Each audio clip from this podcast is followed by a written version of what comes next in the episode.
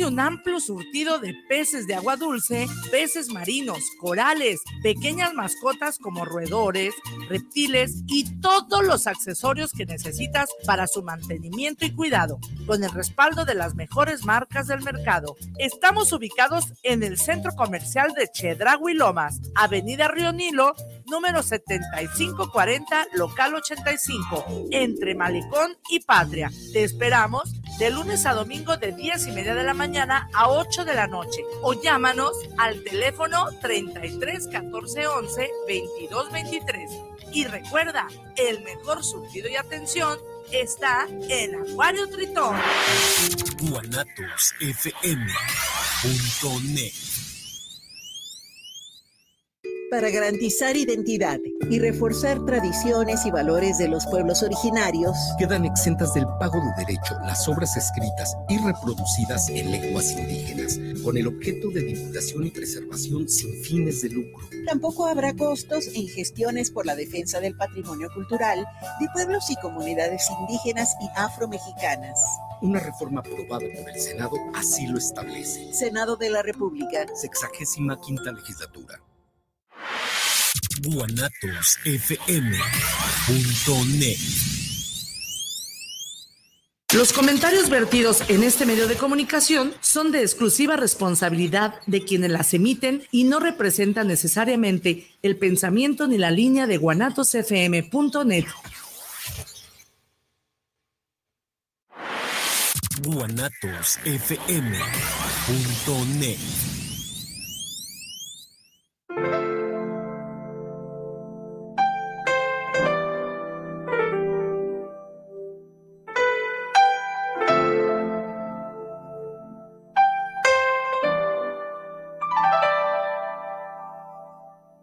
Betty Altamirano te da la más cordial bienvenida a Semblanzas.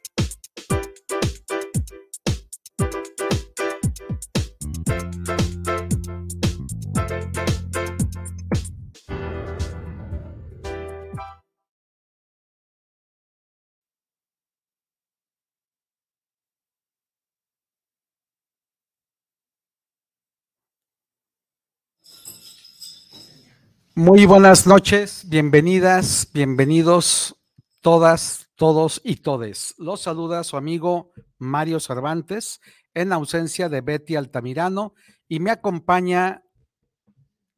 Hola, Ivonne González. Bien, bueno, pues el tema de hoy eh, tenemos varias temáticas. Para empezar por el principio, déjenme decirles que el lunes 30 de enero es el Día Internacional de la no violencia escolar.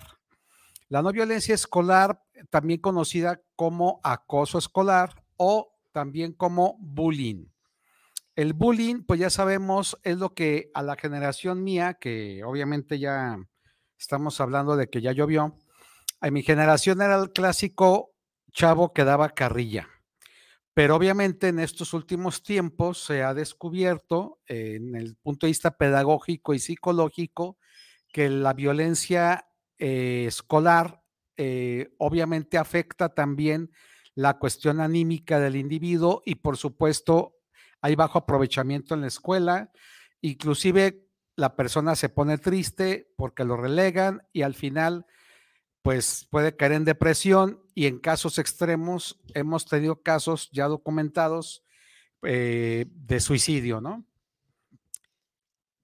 Claro, doctor Mario.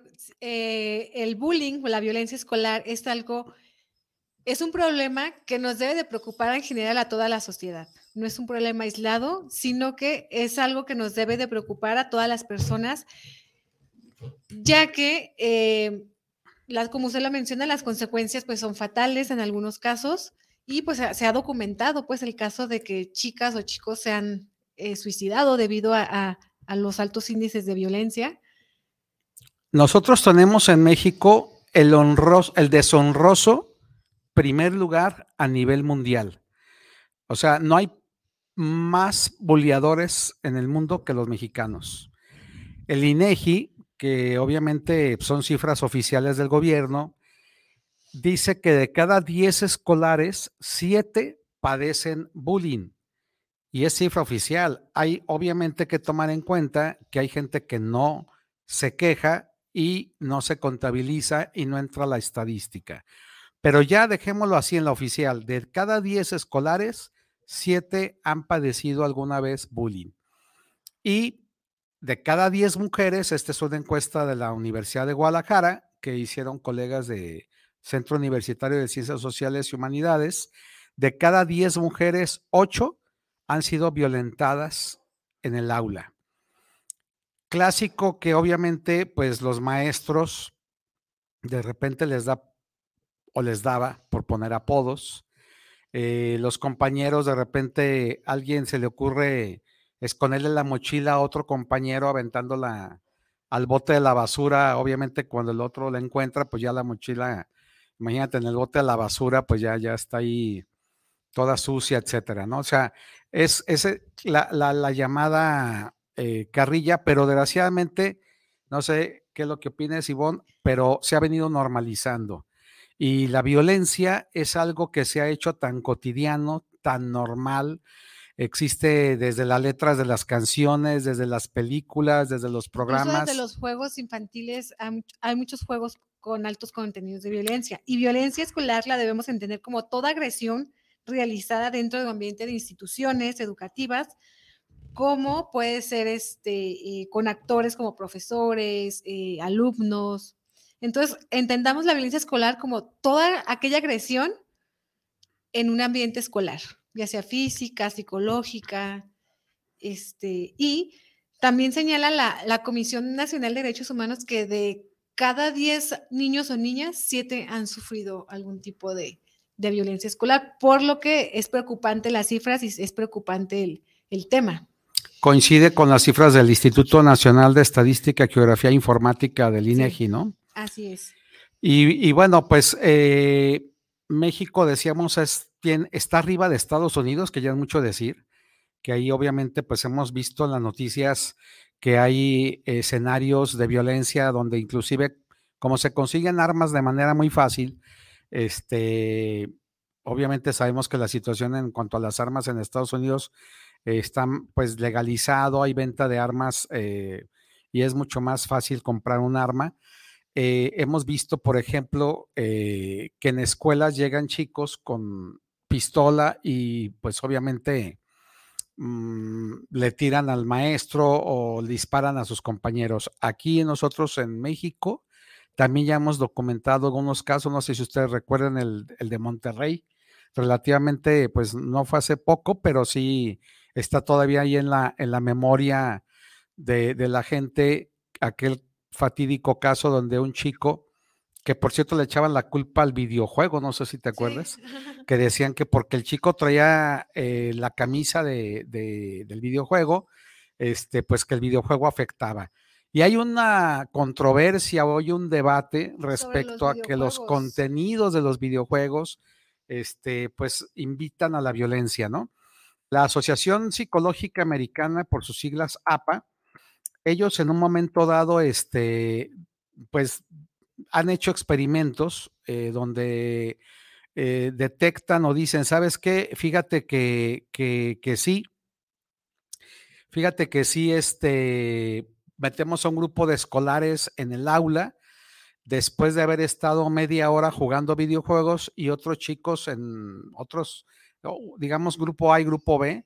Los del grupo A juegan videojuegos, los del grupo B juegan juegos de otro tipo, pues ya sabes, eh, de tipo lúdicos, eh, por decirlo, mm, no sé, eh, bebe leche, la traes, otro tipo de juegos que no son propiamente apoyándose en las tecnologías y entonces el contenido del videojuego, al decir de estos científicos psicólogos, es que el chico entra más acelerado, más agresivo. Y obviamente una conclusión preliminar es que el videojuego puede afectar. Pero bueno, hay otros, como en la Universidad Nacional Autónoma de México, investigadores de la UNAM, que dicen, no, desde el punto de vista sociológico, es imposible. Imagínate todas las canciones Imagínate todas las películas, ahora todas las series que ya tienen contenido violento, pues lógico que tendríamos generaciones también anteriormente de tipo violentas, ¿no? Es falso que los videojuegos violenten. No sé cuál sea su opinión, me gustaría mucho escuchar su punto de vista. Y bueno, quisimos iniciar el programa justo con esta temática precisamente porque el lunes 30 de enero tenemos eh, precisamente el día de la violencia escolar. El día contra la violencia escolar. Y en el marco de esta conmemoración, o bueno, no sé si se conmemore, digamos, de este día, que se, se, se, se celebra, bueno, tampoco, ¿eh? está mal dicho, No, se es celebra. Se conmemora. No, Celebrar, más bien no se conmemora, sí, no hay nada que celebrar que hay violencia, no, más bien se conmemora, es más, es más correcto, se conmemora. Este, en este marco vamos a tener un enlace que también les hacemos la cordial invitación a través precisamente de los canales de Guanatos FM, donde tendremos un enlace con el Centro Universitario de Tonalá, que se ubica obviamente en el municipio de Tonalá, de la Universidad de Guadalajara, y para los que gusten ac- acudir es entrada libre, tendremos este, en la aula amplia número 2 un evento académico donde presentaremos un libro de estudios socioculturales en juventud y desde la perspectiva de los derechos humanos y también entregaremos preseas a jóvenes universitarias y universitarios que han destacado, eh, la presea se llama Cultura de Paz.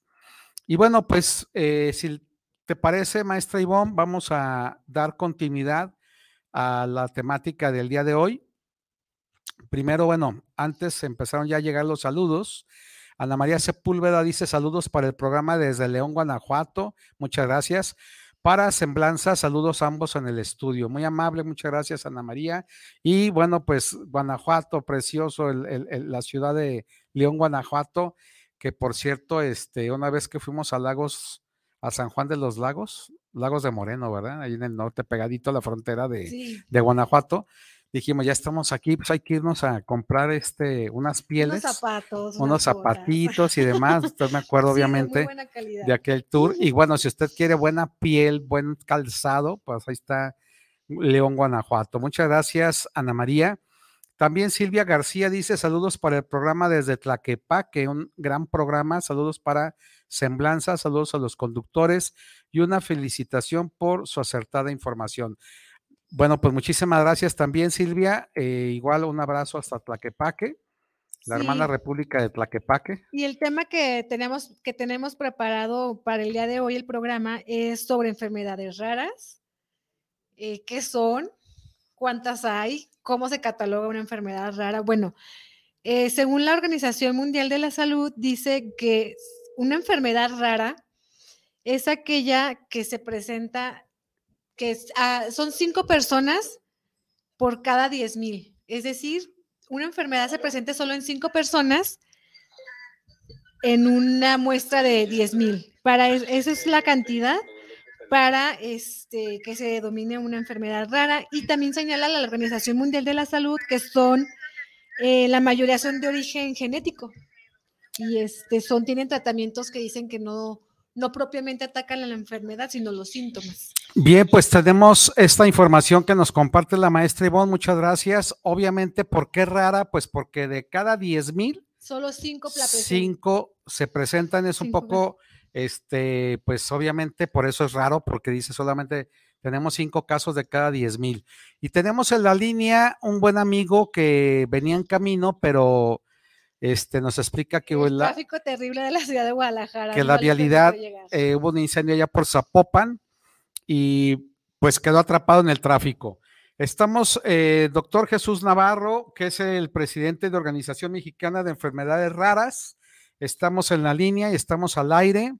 Este, y agradecemos mucho la disponibilidad y bueno, pues nos hubiera gustado que nos acompañaras aquí físicamente, pero aprovechando esto de las tecnologías, eh, te damos la más cordial bienvenida. Gracias por conectarte.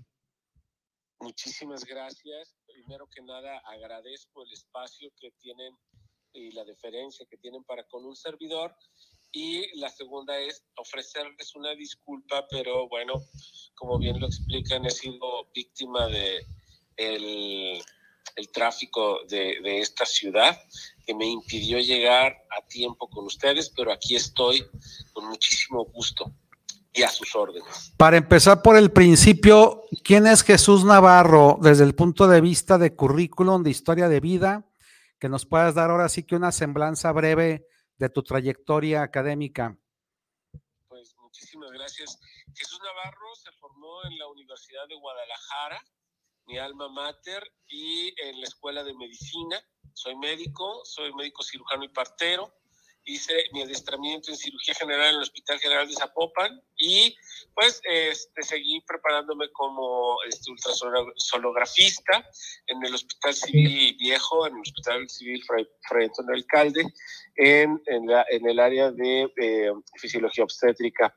Continué pues a, a, través de la vida y apareció mi hija, eh, Jimena, nació la segunda de mis hijas, eh, con una afección rara, muy rara, que en ese momento nos eh, consternó, bueno, siempre enfrentar un diagnóstico eh, de una enfermedad poco frecuente, siempre asusta y bueno, mi esposa y yo como médicos nos referimos a los libros y en los libros en ese momento solamente había un par de líneas que decían que estos niños se morían muy tempranamente, con mucho dolor, con muchas deformidades físicas, con retraso mental.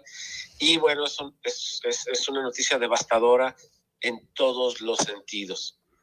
Eh, nos pusimos a trabajar, a investigar lo que hace cualquier padre, cualquier madre, y eh, encontramos que, eh, bueno, estuvimos con las gentes adecuadas en el momento adecuado, y Jimena fue una de las afortunadas, un caso de mucho éxito, ya que fue la niña más pequeña que recibió tratamiento más rápido en todo el mundo, gracias a la ayuda de las personas, de genetistas y de gente, compañeros de, de, generación que se pusieron a, a, investigar y a trabajar junto con nosotros para tratar de ofrecerle algo a nuestra hija Jimena. Nos dimos cuenta que había personas con, otro tipo, con otras enfermedades del mismo tipo, de baja frecuencia, alrededor de nosotros y bueno, fue que empezamos a unir esfuerzos y a hacer, a levantar la voz, a aprender de nuestros derechos, a aprender de lo que, eh, de, de, lo que somos sujetos de derecho ante una institución, ante una eh, ciudadanía, bueno, como ciudadanos ante una sociedad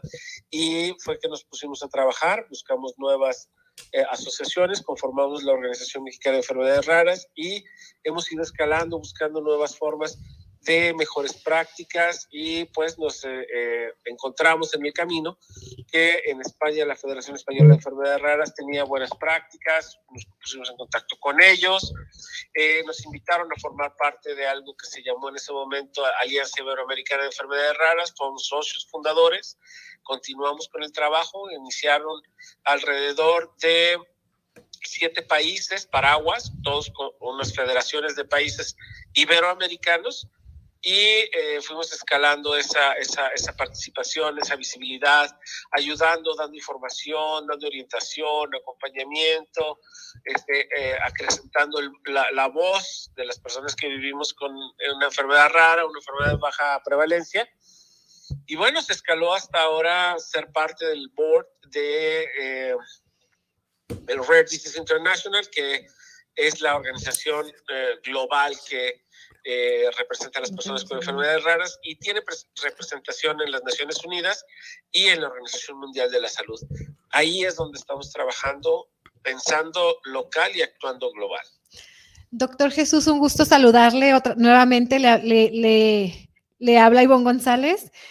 Y eh, ya he tenido la oportunidad de escuchar al doctor Jesús, es una eh, totalmente una eminencia en esto, en esto de las enfermedades raras. Eh, doctor, ¿nos puede decir cuántas enfermedades raras hay o cuántas se han conocido? Bien, eh, hay una organización en Europa fundada hace alrededor de 18 años que se llama Orphanet y es esta organización a través de Eurordis, de la Organización de Enfermedades Raras Europea, que se dedicaron a darle un acomodo, una, una nomenclatura, eh, a darle orden al registro de enfermedades eh, de baja prevalencia y hasta el momento eh, se, se, registran algo así como 7.680 enfermedades, pero como nosotros, como grupo humano, seguimos investigando, seguimos avanzando en el conocimiento del genoma humano y de esas particularidades, casi, casi a diario se, eh, se le da un nombre, se clasifica una enfermedad de baja prevalencia, enfermedad rara, porque las fallas en, el acomodo genético sí influyen para la presentación de signos y síntomas clínicos que representan una enfermedad rara. Eso, eso, eh, esa es la información que tenemos hasta ahora y el mundo, los científicos se basan en esa, en esa nomenclatura y en esa clasificación para poder nombrar a una enfermedad como de baja prevalencia o rara. 7.680 clasificadas científicamente al, momento. al momento en la Organización Mundial de la Salud, ¿es correcto? En Orfanet y la Organización Mundial de la Salud pues tiene esa referencia, Orfanet, como único banco de datos para este, sus referencias. Ciertamente eh, lo dice eh, la Organización Mundial de la Salud. Vamos a generar una liga para, si te fuera posible, te conectaras para poder estarte eh, aprovechando esto de las tecnologías, poder estarte viendo. Ahorita nos están así el apoyo de soporte técnico aquí en cabina. Estamos generando una liga que te voy a compartir en un minuto y vamos a colgar un poco nosotros para, para poder ingresar con, con, la liga y darle la bienvenida a nuestra querida amiga Ludivina. Este día también nos acompaña la licenciada Ludivina Calderón ella conforma también, es parte de una organización, una, una asociación civil sobre eh, una enfermedad rara también. Sí. Gracias. Eh, Liduvina, gracias por aceptar la invitación. No, gracias y una disculpa. Pero llegué. Tráfico, llegué. El tráfico de esa ciudad cada vez está más terrible. Sí, llegué. Este, mira, yo pertenezco también a OMER, a la Organización Mexicana de Enfermedades Raras, que ya tenemos un tiempecito ahí apoyándonos. ¿Cuánto tiempo tiene Homer de existir? Pues ya más de 10 años tiene. ¿Aquí en México? Aquí en México. Y hemos, eh, hemos tenido muy buena labor. Hemos hecho, sobre todo porque cada año hace, ah, se hace un congreso donde se invita a médicos de primera instancia, de primer nivel, para que los médicos que salen de las facultades o que, está, que son los, los que están en el consultorio hasta de las farmacias y, y de, y de las... En los centros de salud. En los centros de salud. Ellos sean, porque ellos es importante que conozcan de las enfermedades raras. Claro. Porque ahí llegan primero los pacientes. Y entonces, si ellos tienen sospecha, pueden derivarlos con los especialistas o, o derivar a, a hacer algún estudio específico para las, para las enfermedades que ellos puedan sospechar. Entonces es muy importante la labor que hemos venido haciendo en OMER con este congreso. Ludivina Calderón Flores, psicóloga egresada de la Universidad de Guadalajara y dirigente de fibrosis quística de Occidente, ¿es correcto? Ludivina, ¿qué es la fibrosis quística? La fibrosis quística es una enfermedad genética donde papá y mamá somos portadores sanos de la fibrosis. Gen número 7, alelo 34, donde tiene que ver con el canal de agua de, la, de las células. Entonces, eh, esto está dañado o defectuoso y entonces toda la producción de moco en el cuerpo humano es espeso y pegajoso. Entonces, estamos hablando que es una enfermedad que hasta el momento no tiene cura. Es una enfermedad que es multisistémica porque si estamos hablando que en, cualquier parte que haya moco en el cuerpo, estamos hablando de aparato digestivo, aparato respiratorio, aparato reproductor, o sea, es, es una enfermedad bastante fuerte, catastrófica. Bastante compleja. Sí, Sí, porque haz de cuenta, si no la detectas a tiempo, un niño puede morir de desnutrición en, tres meses. O hay niños que nacen con ileo meconial, vulgarmente es un tapón de moco en el intestino, y la, lo primero que se debe sospechar cuando un bebé tiene hilo meconial es el fibrosis quística. Esa es una cosa. Pero también hemos venido luchando por eh, en el tamiz neonatal. Afortunadamente, fibrosis quística eh, se puede detectar ya eh, a través de, o sospechar a través del tamiz neonatal desde el 2015. Antes no. Entonces, pues es importante. Y esa es una lucha que hay que agradecerle a Liduvina y, a, todos y a, todas, las asociaciones, que hay en el país que se ha hecho este, esta labor. Claro, porque ahora ya con el tamiz neonatal ya detectas esta enfermedad. Exactamente. ¿Y forma parte también de las enfermedades raras? Sí, sí. Bueno, vamos a saludar, perdón por la interrupción, ya tenemos conectado aquí al doctor Jesús Navarro. Hola, doctor. Buenas noches, mi estimado doctor. Muchas gracias, es que improvisé en el auto un estudio. que improvisó en el auto su, su conexión. Este, y bueno, estábamos platicando un poco con Ludivina respecto a lo que es la fibrosis quística, nos estaba ilustrando acerca de eh, estos términos clínicos, pero en términos muy, digamos, llanos, es eh, eh, coloquiales, es que cualquier órgano del cuerpo que tiene moco. Y entonces, obviamente, fibrosis quística es una de las tantas, de las 7.680, si no me equivoco, esa es la cantidad, enfermedades raras. Y hablando de enfermedades raras, eh, Ivonne tiene, sí es también rara. No digo Ivonne, digo la enfermedad. Exactamente, eh, rara es la enfermedad, no la persona. Perdón, no le escuchamos, doctor. Eh, efectivamente, rara es la enfermedad, no la persona. Sí, es que se, se, podía malinterpretar. Bueno, ella tiene disautonomía, que también es otra de las enfermedades raras, y déjenme compartirles que a mí me dio Gilan Barré, que, que, que, que, quiere decir que también estoy en el club de los que les ha dado la suerte de, de tener una enfermedad rara. Y bueno, pues eh, ahora sí que, como dice, no se la deseo a nadie, porque pues es muy complicado de entrada porque no hay tratamiento, porque no hay medicamento, porque no hay cura, porque eh, a veces ni los mismos médicos conocen la enfermedad. En el caso de la disautonomía, pues cuántos médicos especialistas hay actualmente en México y en Jalisco. Sí, realmente son muy pocos. Creo que aquí en Jalisco hay alrededor de cinco médicos especialistas en sistema nervioso central, que es donde eh, está la falla en la disautonomía. Y es también pues rara porque puedes tener más de 90 eh, síntomas de diferentes enfermedades y no padecer ninguno. Entonces, este, pues es pues raro, pues no, no hay un tratamiento para la disautonomía, sino para atacar los síntomas. Y pues a diferencia del hilal barre o de la fibrosis quística, pues las personas con disautonomía no van a morir de disautonomía, van a morir de otras cosas, pero pues la disautonomía no, no te lleva a la muerte. Es una condición de salud, no es precisamente una enfermedad propiamente porque no hay cura. No, es, una cura, condición es una condición de salud. que pues vas a tener el resto de tu vida. Y también algo que mencionaba Ludivina muy interesante, que ella habló de la genética y de los genes y que el padre y la madre son portadores de los genes y es precisamente ahí la explicación que nos da la organización el Mundial de la Salud que dice que son la mayoría genéticas, ¿verdad, doctor?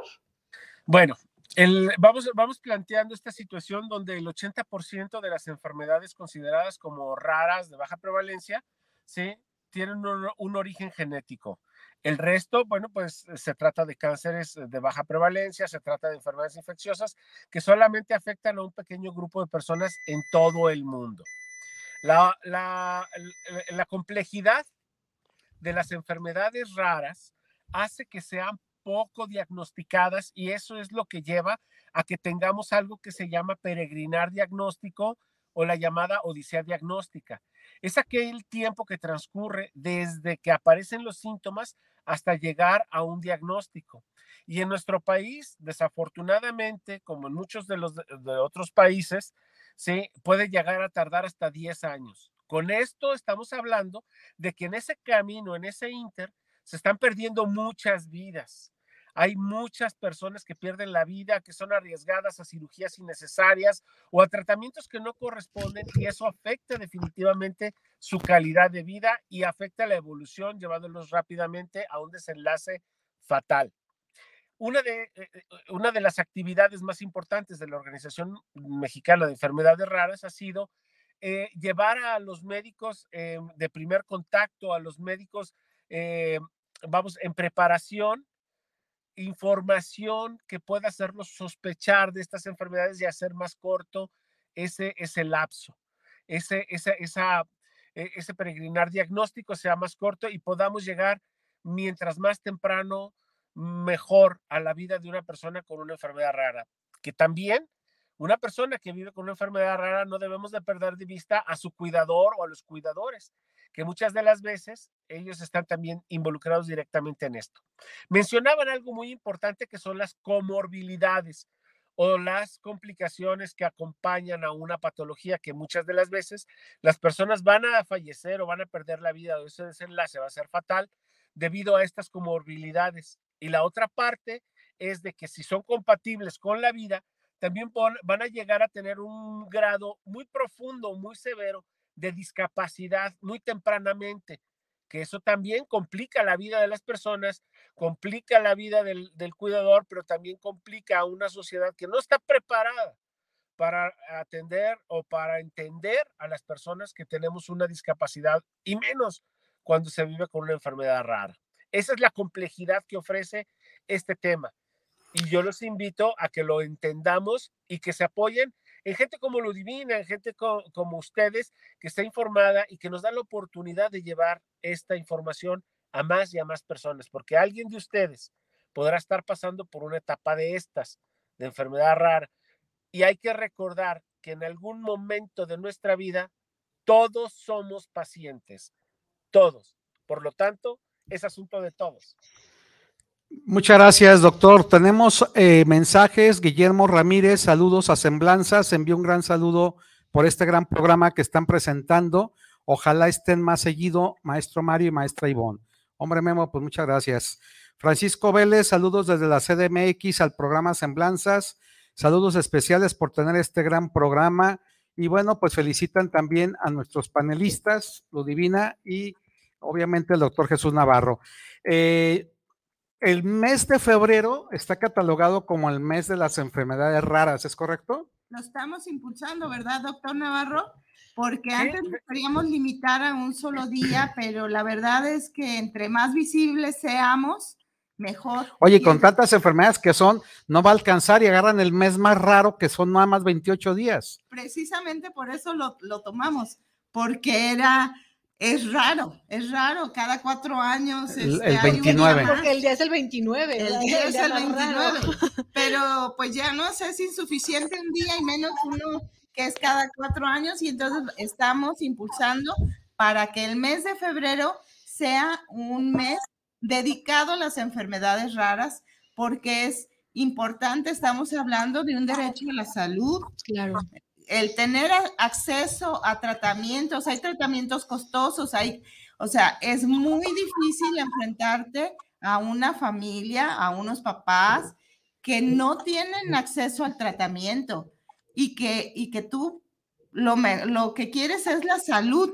Entonces es importante hacer, hacernos visibles, que no somos tan, tan pocos, porque ya si unes todas las enfermedades, somos una gran cantidad de población que tenemos este contacto con las enfermedades raras. Si bien es cierto, son pocos los pacientes comparado a la estadística de que estos de cada 10.005, pero son tantas las enfermedades que si juntas a todas, es un poco como las minorías, ¿no? que las minorías se, las minorías se vuelven mayorías, dices, oye, es que no, no son, no realmente no somos unos cuantos. Yo cuando, cuando iba a Gilán Barré a la terapia, me di cuenta, perdón por la interrupción, este, mi sorpresa es que de repente, pues hay una asociación, Gilán Barré, lo encuentras en Facebook, y, encontré muchos amigos que, que obviamente han padecido esto, y llegas a la clínica, a la terapia, y te encuentras a otros tres o cuatro que también, y dices, Oye, pues no es cierto que somos, y no es cierto que somos unos cuantos, ¿eh? Claro, porque lo primero que te dicen es una enfermedad rara, o cuando uno comienza a buscar la enfermedad que tienes y dices, es una enfermedad rara, dices, ¿hay alguien más que la padezca? Y te efectivamente. Solo. sí, efectivamente, eh, al recibir un diagnóstico tan devastador como es una enfermedad que pocas personas pueden identificar, incluso manejar, sí, lo primero que, lo primero que se, se vive es el aislamiento es la segregación. Pero debes de darte cuenta que este tipo de información y los grupos de personas que viven con esas enfermedades nos dan mucha esperanza para poder seguir adelante. Hay que recordar que ciertamente son enfermedades raras, son enfermedades que no tendrán en su mayoría cura, son enfermedades que llevan a la discapacidad, pero todas las enfermedades se deben de tratar. No porque no tengan cura o no tengan un tratamiento, ¿sí? se deben dejar de tratar. Ese es el principio por el cual nosotros nos basamos y decimos que tenemos eh, eh, eh, esa, esa potestad y esa situación de derecho a la salud. ¿sí? Les voy a dar la premisa, doctor, si me lo permites. El día viernes 24 de febrero tenemos por iniciativa de Omer y del propio doctor Navarro un panel que ahorita nos va a platicar él ya con más detalle pero déjeme decirles que va a ser sede la Comisión Estatal de Derechos Humanos, donde también vamos a firmar convenio con la Comisión Estatal de Derechos Humanos y organizaciones de sociedad civil que tienen como temática la salud.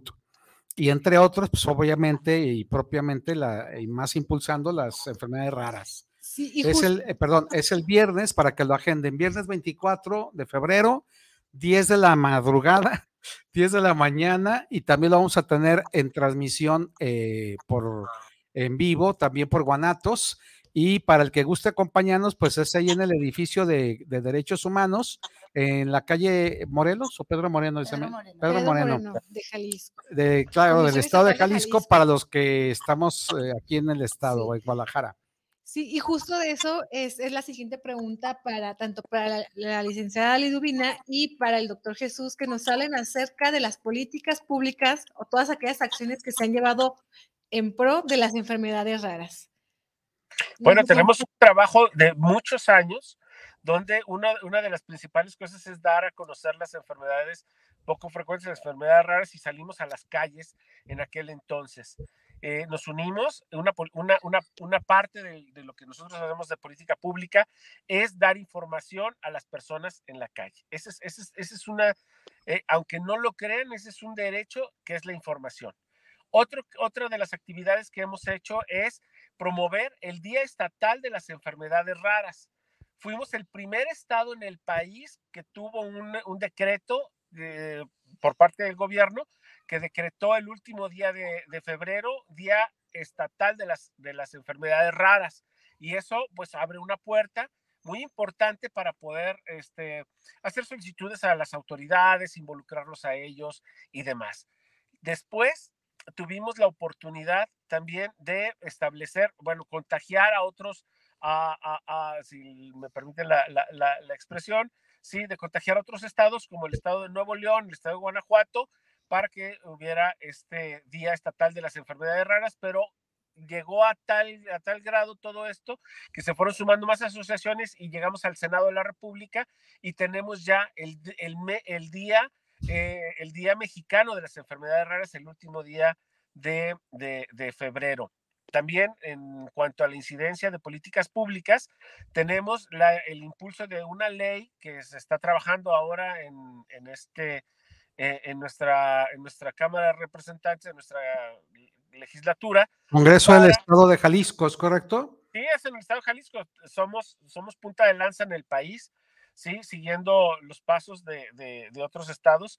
En, en, el, en, la propuesta de que el Estado se haga cargo de, de, los costos de diagnóstico y de tratamiento para las personas con enfermedades raras. Es una de las causas por las que estamos organizando el foro para el 24 de febrero pero también tenemos un, trabajo muy importante con el gobierno del estado a través de la Subsecretaría de Derechos Humanos y eh, particularmente con la eh, Secretaría de, Inclusión a las Personas con Discapacidad, donde se ha instalado, somos el primer estado en el país que ha instalado una mesa interinstitucional de enfermedades raras que tiene una agenda muy específica de trabajo que impulsa a las asociaciones de enfermedades raras y tenemos una agenda educativa y tenemos una agenda de difusión y de visibilización. Entonces, eh, la incidencia de, eh, en políticas públicas ha sido constante y ha sido este, impulsada por todos y para todos. Gracias, doctor. Y como siempre, Jalisco punta de lanza y poniendo la muestra a los demás estados sobre, este, en muchos temas en educativo y en este caso, pues en el de salud. Eh, hay una pregunta para... Tenemos, eh, bueno, primero, gracias por los saludos a Robert Arce desde Los Ángeles, California. Saluda a cada uno de los presentes. este, y pregunta, ¿qué conocemos como enfermedad rara? Gracias por tu pregunta, Robert. ¿Qué conocemos como enfermedad rara? Pues es una enfermedad que, que no se conoce principalmente su diagnóstico o algunas que, que la pueden padecer. Incluso hay enfermedades que hay uno, dos o hasta cinco pacientes en el mundo eh, es muy importante esto de, decir que la padece uno de, uno de cada diez mil. Eh, eh, en eso se denomina básicamente que sea rara, ¿verdad, doctor?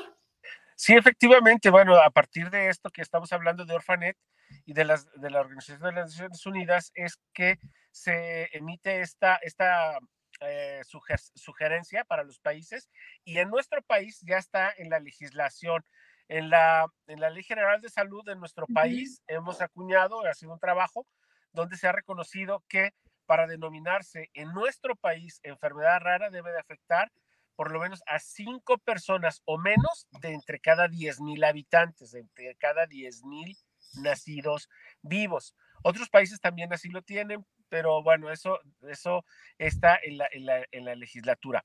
Ahora, hay enfermedades raras hay enfermedades ultra raras, como lo dice bien Ludivina, son personas que presentan una enfermedad entre cada millón de habitantes, entre cada millón de personas nacidas vivas.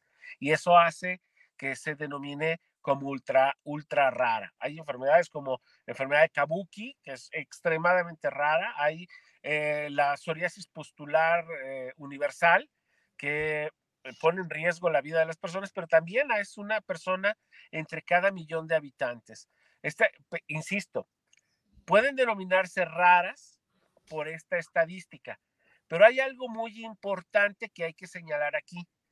En nuestro país no sabemos si convivimos con estas, esta totalidad de enfermedades, 7000 este, y tantas, 7860, no sabemos si convivimos con ellas. ¿No hay un censo? no nos, nos hace falta registro, nos hace falta esa, esa, esa, ese dato. Necesitamos saber cuántos somos y en dónde estamos. Necesitamos saber este dato estadístico poblacional y, y, de, y de, de población para poder crear políticas públicas que ayuden. Si tú llegas con un, con un servidor público, con un político, un tomador de decisiones y le dices que representas a las personas con enfermedades raras, pues te mandan directamente por un tubo porque son muchísimas, no alcanza el dinero, tu intención es quebrar al Sistema Nacional de Salud, quebrar las finanzas, permítame. De estas, eh, de esta totalidad de enfermedades raras, en el mundo solamente hay desarrollados tratamientos específicos para aproximadamente el 18%, vamos a poner el 20%, terapias desarrolladas, pero en nuestro país y en ningún otro país del mundo, ningún país en el mundo tiene ese 18% de terapias aprobadas en sus países. Nadie lo ha logrado. ¿Por qué? Porque no todos conviven con todas las enfermedades y menos con los que tienen desarrollados un tratamiento. Hay que tener mucho ojo en esto, ¿sí? Porque, insisto, son raras porque no se diagnostican, son raras por estadística, pero las enfermedades son las raras, no las personas. Y si las, enfermedades no tienen cura, todas deben de ser atendidas. claro, lo dice el artículo cuarto constitucional de la Constitución Política de los Estados Unidos Mexicanos, el derecho a la salud, y es precisamente un derecho humano y cualquier persona que tenga cualquier tipo de padecimiento, pues lógico que tiene ese derecho de ser tratado y obviamente pues hay que seguir empujando fuerte esto, ¿no? Estamos empujando que se conozcan y que se y que se registren porque en México nada más a 20 enfermedades raras se les reconoce como raras y todas las demás ¿qué hacemos con todas las demás? Es muy triste, te digo, no tener tratamientos o saber que en el mundo hay algunas terapias, por ejemplo, en fibrosis quística, tenemos desde hace alrededor de cinco años una nueva terapia y en México no la hay. No la hay, estamos haciendo labor porque, porque exista. Y, y lo difícil son los altos costos, ¿verdad, doctor? Eh, el, el alto costo. Del tratamiento de las enfermedades sí, raras. Estamos hablando de, de un costo, pues, de- hace poquito vino un doctor aquí de Estados Unidos y nos dijo, es como comprarse un Ferrari al año. Cada año estás recomendando. Sí, o Bueno, sea, estamos hablando del Trikafta, que es una nueva, eh, es un nuevo medicamento, eh, pero que no tenemos acceso todavía en México. Bueno, a mí me gustaría platicar de dos cosas con respecto a lo que está diciendo Ludivina. Lo primero es eh, poner sobre la mesa que el tratamiento más caro es aquel al que no se tiene acceso. Es aquel que cuesta la vida. Ese es el tratamiento más caro en el mundo. Claro. que no existe. ¿Sí? Y cuesta vidas. Y algo que hemos aprendido como, como, como humanos es que podemos enfrentar como grupo cualquier reto. El primer reto que, se me viene a la mente, y es uno de los que seguimos el ejemplo, es el de las personas con VIH-Sida. Es un gran número de personas que se vieron afectados, que fueron estigmatizados, que tienen una historia ¿sí? de, de, contarse, pero aprendimos que como grupo, como humanos, encontramos los caminos para poder cubrir las necesidades de esas personas, a pesar de que es una enfermedad transmisible, ¿sí? Es una enfermedad que tiene varias formas de poderse adquirir, pero pudimos hasta el momento llegar a las Naciones Unidas, llegar a crear políticas públicas globales para estas personas que tienen derecho a la salud y que en cualquier parte del mundo donde se encuentren podrán recibir el tratamiento más avanzado y el que requieren para el estadio en el que se encuentran. Ya no es caro y era extremadamente caro y era una de las principales razones por las cuales los gobiernos les negaban tratamiento. Eso pasa con nosotros. Como no están completamente comprendidas las enfermedades raras, no sabemos cuántos somos ni en dónde estamos. No sabemos en cuántas patologías estamos enfrentando y si estas patologías tienen tratamiento, ¿sí? No estamos llegando a esos costos, ¿sí? Y no los entienden, por eso lo niegan. Por eso se niegan los tratamientos y se ponen tantas barreras para esto. Ciertamente, podrás estar comparando el precio de un Ferrari contra la vida de una persona al año. Eso se me hace totalmente descabellado. Pero sí pagamos eh, cifras, cifras extraordinariamente altas por jugadores de béisbol, por contrataciones para boxistas, para contrataciones para jugadores de fútbol americano, y ahí no vemos las comparaciones. ¿Sí? Esos son los errores en los que caemos a la hora de hablar de enfermedades raras. Y yo invitaría a que hiciéramos los análisis con manzana, que compararon manzanas con manzanas y peras con peras. Ciertamente el doctor estará comparando co- costos, pero el costo más alto es el de la, La vida. Claro. Gracias. Tenemos saludos. Tenemos a Fernando Gutiérrez que saluda al programa desde la hermana República de Tlaquepaque. Tlaquepaque Centro.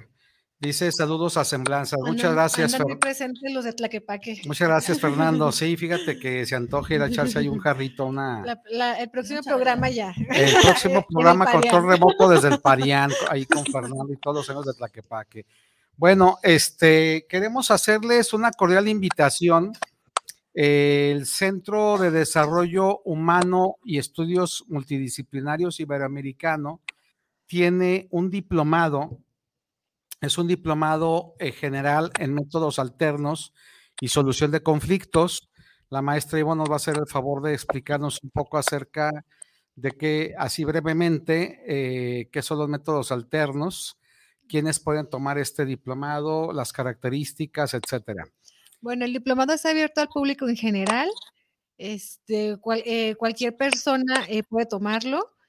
Y este, ya eh, el diplomado es las técnicas, procedimientos, aprendes este, la programación neurolingüística, cómo resolver tus conflictos de manera pacífica sin llegar a un juzgado o a la justicia tradicional, eh, donde te enfrentas a un juez, es muy tardado, no, o sea, te preparas para resolver los conflictos de manera más rápida, al final aplicas un examen de certificación ante el Instituto de Justicia Alternativa y ya este, te certificas como mediador. Para la certificación, ahí sí, el, requisito es que sean licenciados o licenciadas, que, hayan obtenido el grado de, licenciatura. De cualquier carrera. De cualquier carrera. O sea, no solamente abogados, es, puede ser psicólogos, trabajadores sociales, vaya. Biólogos, eh, químicos, etcétera. Sí, porque parte de la idea de que la justicia, el acceso a la justicia debe ser para todos y para todas las personas. Entonces, de ahí parte de cualquier persona con el grado de, licenciatura puede ser un mediador o mediadora certificado. Son 156 horas lo que dura el diplomado.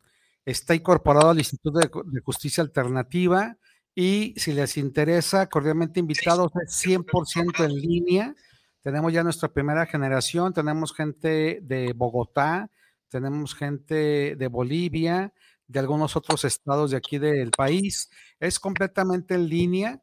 Y bueno, al final del diplomado tienes como opción, eso es voluntario y es opcional, de si tú quieres aplicar un examen de todo lo que aprendiste para que el Instituto de Justicia Alternativa te certifique como mediador o mediadora y puedas tú desarrollarte eh, o desenvolverte eh, de manera pues laboral eh, ofreciendo los servicios de la mediación tanto en un centro público como privado.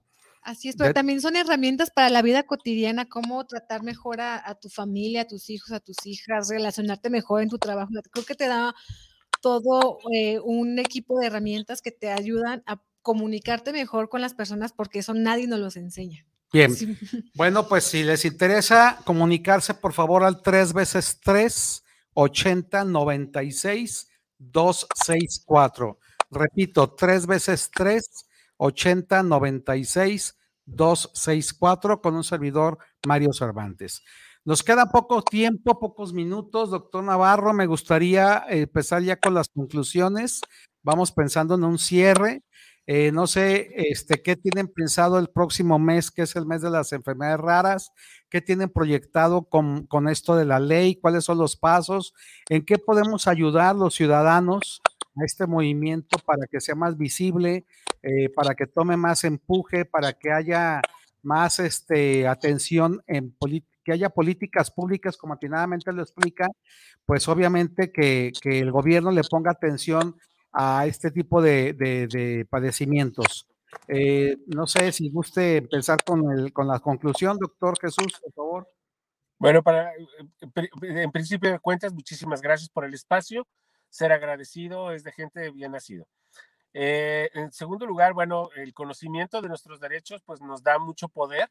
Eh, todos tenemos derecho a, la salud. Tenemos que aprender cómo navegar en nuestro sistema de salud para poder saber cómo exigir esa, ese, derecho, para saber cómo pedirlo. Lo han expuesto muy bien, siempre con base en eh, los preceptos de la paz y de la convivencia nada con agresividades, nada con este, gritos, ni nada de eso, porque en el pedir está el dar. los avances que se han logrado a través del trabajo que ha realizado muchísima gente, porque sería petulante y mentiroso de mi parte decir que yo he hecho el trabajo, lo hemos hecho en conjunto, se ha sumado cada vez más personas a este movimiento de las enfermedades raras, reconociendo que todos somos pacientes reconociendo esa, esa posibilidad que en algún momento de nuestra vida vamos a poder presentar alguna enfermedad, pero también una discapacidad y eh, tener conocimiento de todas estas áreas nos hará, pues, eh, eh, vamos, células activas de nuestra sociedad que podemos defender nuestros derechos, pero de los demás también, siempre con preceptos de paz. para mí, el mes de febrero significa mucho en la vida de mi hija, porque hemos aprendido a convivir con muchas personas y eso ha llevado a que mi hija tenga una mejor calidad de vida haciendo equipo con, las demás personas. Eh, impulsar la ley desde la ley de, enfermedades raras, desde su trinchera, conozcan a sus diputados, conozcan la Comisión de Salud de nuestra de nuestra legislatura y bueno, eso, eso impulsará muchísimo. Tenemos muchas actividades que ojalá podamos colgar ahí eh, de su programa. Tenemos el foro, tenemos un, foro de alto nivel eh, con líderes de Iberoamérica, con los, con, los ministros de salud de Iberoamérica. Tenemos eh, cuatro retos por lanzar. Tenemos actividades educativas con la Universidad Autónoma de Guadalajara. Tenemos una serie grande de cosas con el único objetivo de visibilizar a las personas que viven con una enfermedad rara. Como bien lo ha dicho Ludivina, no cabemos en un día, y menos, y menos cabemos en un solo día raro que se presenta cada cuatro años. Necesitamos todo el mes, pero también somos tantos y tantos y tantos que necesitamos todo el año para todos los días recordarnos, ¿sí? Que no estamos solos, que somos una gran comunidad, ¿sí? Y que podemos extender nuestros brazos para ayudar a nuestros amigos, a nuestros compañeros, a la gente que, que conocemos y a la que no conocemos, porque tenemos que fabricar esa eh, cadena de favores. Muchas gracias, doctor Navarro. Es un privilegio estar este, pues, este día con usted. Desgraciadamente no pudo estar en físico aquí, pero esto de las tecnologías, pues este invento del hombre blanco nos permite estar enlazados y obviamente este, pues le agradecemos muchísimo el tiempo, su disposición y a seguir haciendo sinergia precisamente con estas causas desde la red de asociaciones, desde OMER, desde Fibrosis Quística, desde el Centro de Desarrollo Humano y todas las organizaciones de sociedad civil, creo que tenemos que hacer que esto sea cada vez más visible, eh, justo porque hay que hacer que los gobiernos volteen a ver este derecho humano a la salud que desgraciadamente, si nos ponemos a lo que se gastan, pues se gastan un dineral en campaña, se gastan un dineral en un montón de cosas que a mi criterio dices, bueno, haciendo la analogía, es como aquel papá que se pone a comprar un montón de cosas inútiles y no tiene ni para el medicamento o para la despensa, ¿no? Ah, pero ya se compró una mega pantalla enorme, este, de no sé cuántas pulgadas que no cabe ni en la pared y que cuando la clavó se le vino la pared encima. algo parecido, perdón, pero algo parecido ocurre cuando paso cada mañana que paso por el de este, la glorieta de los arcos del trienio. Digo, ¿qué dineral se llevó esta obra y cuánto pudo haberse invertido en, en, salud. por ejemplo? Salud, por ejemplo, o en educación. Es importante saber que entre más nos conozcan, entre más conozcan los médicos, los políticos sobre las enfermedades raras, más calidad de vida van a tener los pacientes y las familias.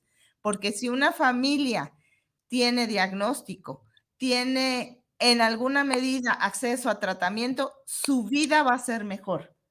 Esto es lo importante, que la vida sea mejor para todos los pacientes y su familia de enfermedades raras. Eso es lo importante. Y yo quiero agradecer a, a Omer, a la Asociación de Fibrosis Quística, a todas aquellas asociaciones civiles que han empujado y han luchado por visibilizar estas enfermedades raras, porque si bien son un grupo de personas eh, que, lo, que lo impulsa, sin embargo, el impacto que tiene es a toda la población, porque a, mi hijo, a tu hija, les hacen las pruebas del tamiz, hay tratamientos para otras enfermedades y eso es lo, bonito de la sociedad civil, que son un grupo de personas que empujan, pero al final eh, ese logro, esa, esas batallas que, logran vencer, pues beneficia a toda la sociedad. Y agradecer al doctor Jesús y a Ludivina por, por estar esta noche aquí con nosotros. Eh, Puedo comentar a manera chusca la anécdota de que de repente yo dije, a lo mejor la flojera puede ser una enfermedad rara, ¿no? Porque de repente iban a tener mucho sueño, mucha flojera. Y yo dije, pues ya somos dos, somos del mismo club. Este, no sé cuánto porcentaje haya de gente floja, ¿no? Pero ándale que no, era disautonomía, que es uno de los síntomas precisamente. Claro, el, cansancio es uno de los síntomas más comunes. Cuando amanece, cuando amanece ya tienes flojera y sueño y apenas amaneció. Y lo importante también es que no solamente los niños pueden padecer una enfermedad. Claro. Hay, hay adultos y en cualquier momento de la vida podemos tener una enfermedad rara, ¿verdad, doctor?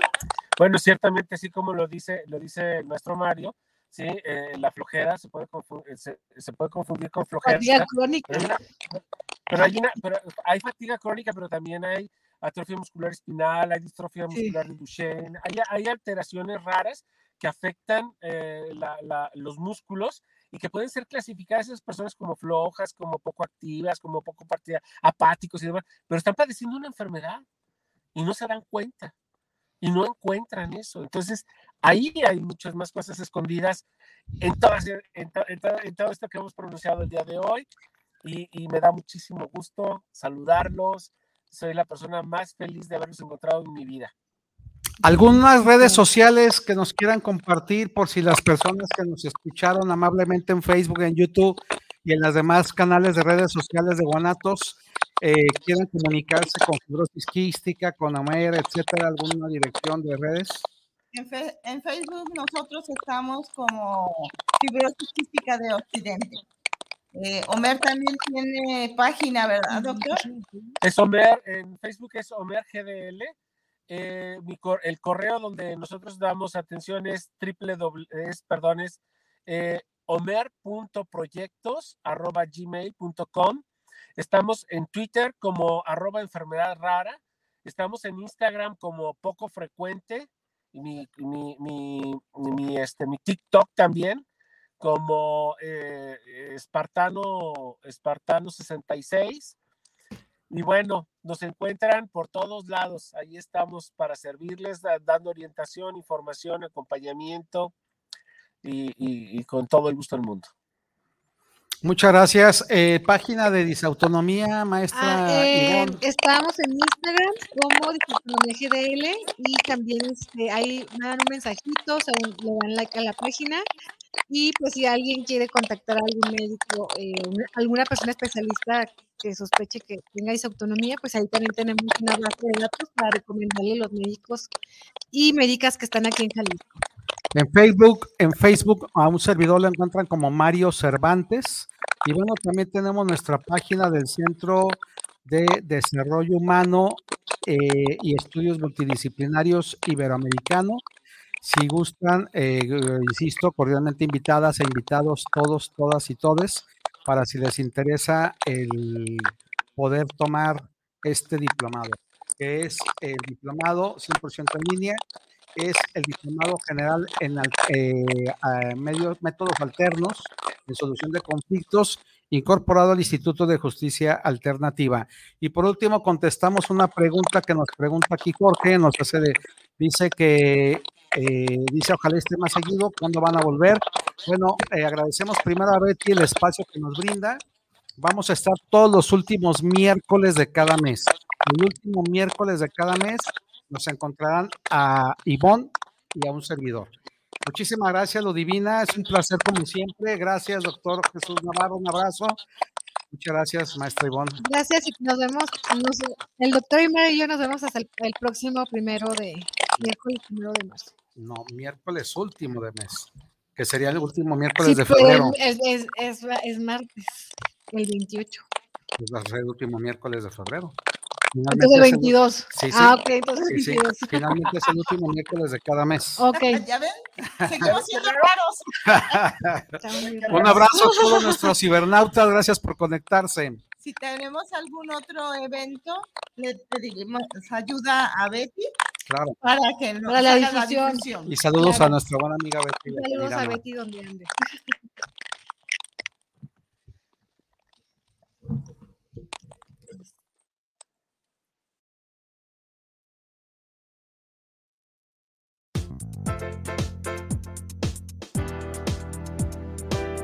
Te esperamos el próximo miércoles a las 8 de la noche en Semblanzas con tu amiga Betty Altamirano.